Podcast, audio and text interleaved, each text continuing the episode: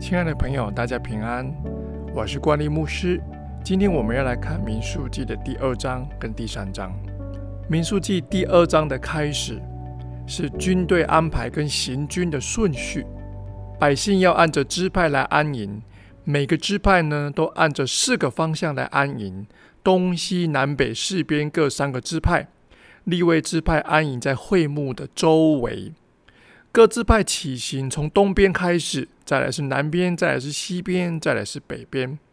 立位支派走在最前面，负责杠台、约柜、会幕所有的一切物件。这个时候告诉我们，教会要有次序的来运作，按着圣灵的引导，让神的同在来带领我们。弟兄姐妹在教会都要找到一个侍奉的定位，按着神给我们的恩赐能力来服侍。民数记第二章可以看出来，安营呢是相当有组织的规划，这跟他们刚出埃及的时候那种纷乱没有组织的状况形成强烈的对比。民数记第二章三十二到三十四节这一段结语，重复强调这一切都是按照神的命令而行，大家也都遵守规矩，可见他们知道纪律的重要性。而第三章。立位人的性质跟配置的位置，一开始亚伦跟立位支派的侍奉，就是要办理跟看守会幕的一切事务。亚伦的后代要供祭司的职分，而立位支派则是协助亚伦和他的儿子在圣殿的侍奉。拿达跟亚比户凭着血气献上反火。就是耶和华所没有吩咐的火，以至于他们被击杀在神面前。神设立牧师照管神的家，童工要来帮助牧师分担管理教会的事务。牧师要按着神的心意照管神的家，而不凭着血气来服侍，不是照着自己的喜好来行。十四节到三十九节在提及数点立位人。第三章才开始数点立位人，神吩咐摩西立位支派要按着宗主的家世来数点。立位支派数点的目的要什么呢？要来轮流供职看守会幕。立位支派在一个月以上的男丁都要被数点。数点的顺序从格顺族开始，在西边安营，负责看守帐幕。罩棚、门帘、会幕的一切材质都是布类的。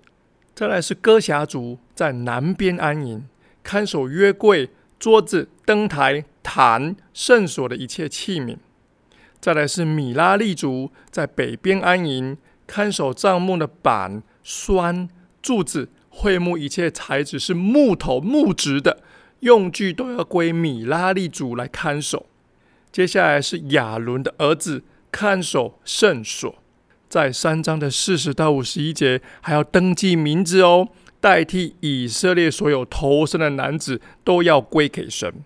以色列中数点比立位支派多出来的人，多出来的投生的都要赎出来，且要用金钱来补差额。每个人的赎银是五色克勒，这个赎银要归给亚伦和他的儿子。立位人之所以被拣选在神面前服侍，是当以色列人在旷野拜金牛犊的时候，他们选择站在神这边。他们知道神是祭邪的，我们要服侍神，就要全心的分别为圣。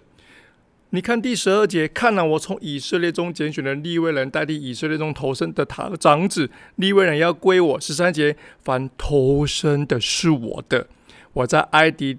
击杀所有投生的那日，就把以色列中所有投生的，无论是死人或牲畜，都分别为圣归我。他们定要属我，我是耶和华。上帝说：“利未人要归我，你是我的弟兄姐妹，我是神的。”这句话很触动我的心。我是从千万人中被选出来，我是属神的。神说：“你是我的。”当遇到困难的时候别怕神说你是我的我保护你我陪你走。跌倒了别怕我安慰你我拉你起来我抱你一下给你力量继续走因为你是我的。